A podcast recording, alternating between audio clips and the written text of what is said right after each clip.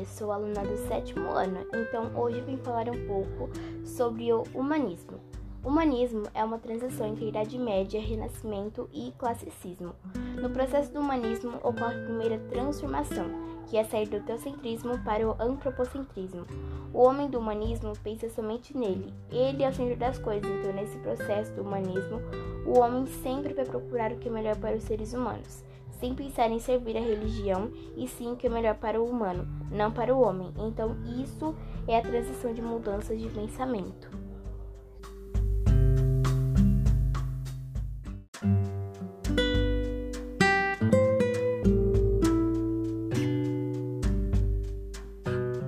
Principais características do humanismo: período de transição entre Idade Média e Renascimento, valorização do ser humano, surgimento da burguesia, em fase no antropocentrismo.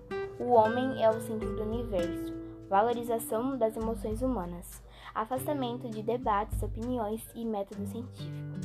Então foi isso. Espero que tenha gostado do meu podcast e que tenha entendido a minha explicação sobre o humanismo. Até a próxima!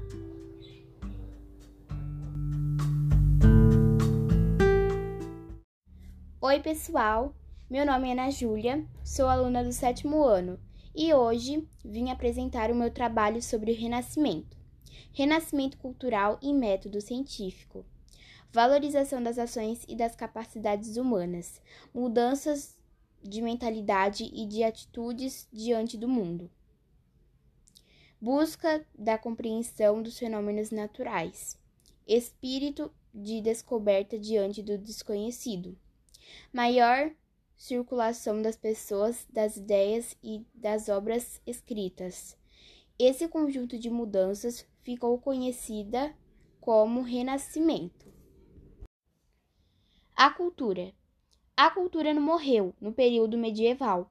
Ela era diferente das que se apresentava naqueles novos tempos. Método científico. O método científico defendido e utilizado pelos pensadores humanistas para fazer pesquisas e tentar revelar o mundo, é uma combinação de raciocínio e capacidade de desenvolvimento humano, do pensamento e da observação dos fenômenos mais naturais e filosófico. Teorias do método científico. O método científico tem duas teorias: a teoria geocêntrica, a Terra é o centro do universo. A Igreja Católica defende essa teoria.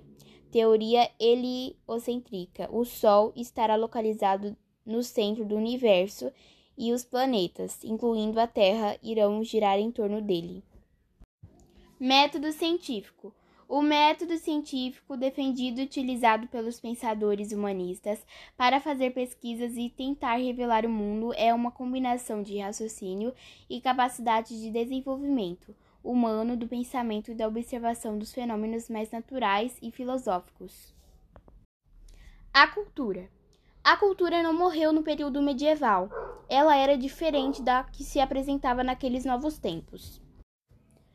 Oi, pessoal, meu nome é Ana Júlia, sou aluna do sétimo ano e hoje venho apresentar o meu trabalho sobre o Renascimento, Renascimento cultural e método científico valorização das ações e das capacidades humanas, mudanças de mentalidade e de atitudes diante do mundo, busca da compreensão dos fenômenos naturais, espírito de descoberta diante do desconhecido, maior circulação das pessoas, das ideias e das obras escritas. Esse conjunto de mudanças ficou conhecida como Renascimento. Teorias do método científico. O método científico tem duas teorias: a teoria geocêntrica, a Terra é o centro do universo. A Igreja Católica defende essa teoria. Teoria heliocêntrica. O Sol estará localizado no centro do universo e os planetas, incluindo a Terra, irão girar em torno dele. Oi, pessoal, meu nome é Ana Júlia, sou aluna do sétimo ano e hoje venho apresentar o meu trabalho sobre o Renascimento, Renascimento cultural e método científico, valorização das ações e das capacidades humanas, mudanças de mentalidade e de atitudes diante do mundo, busca da compreensão dos fenômenos naturais, espírito de descoberta diante do desconhecido, maior circulação das pessoas, das ideias e das obras escritas. Esse conjunto de mudanças ficou conhecida como Renascimento.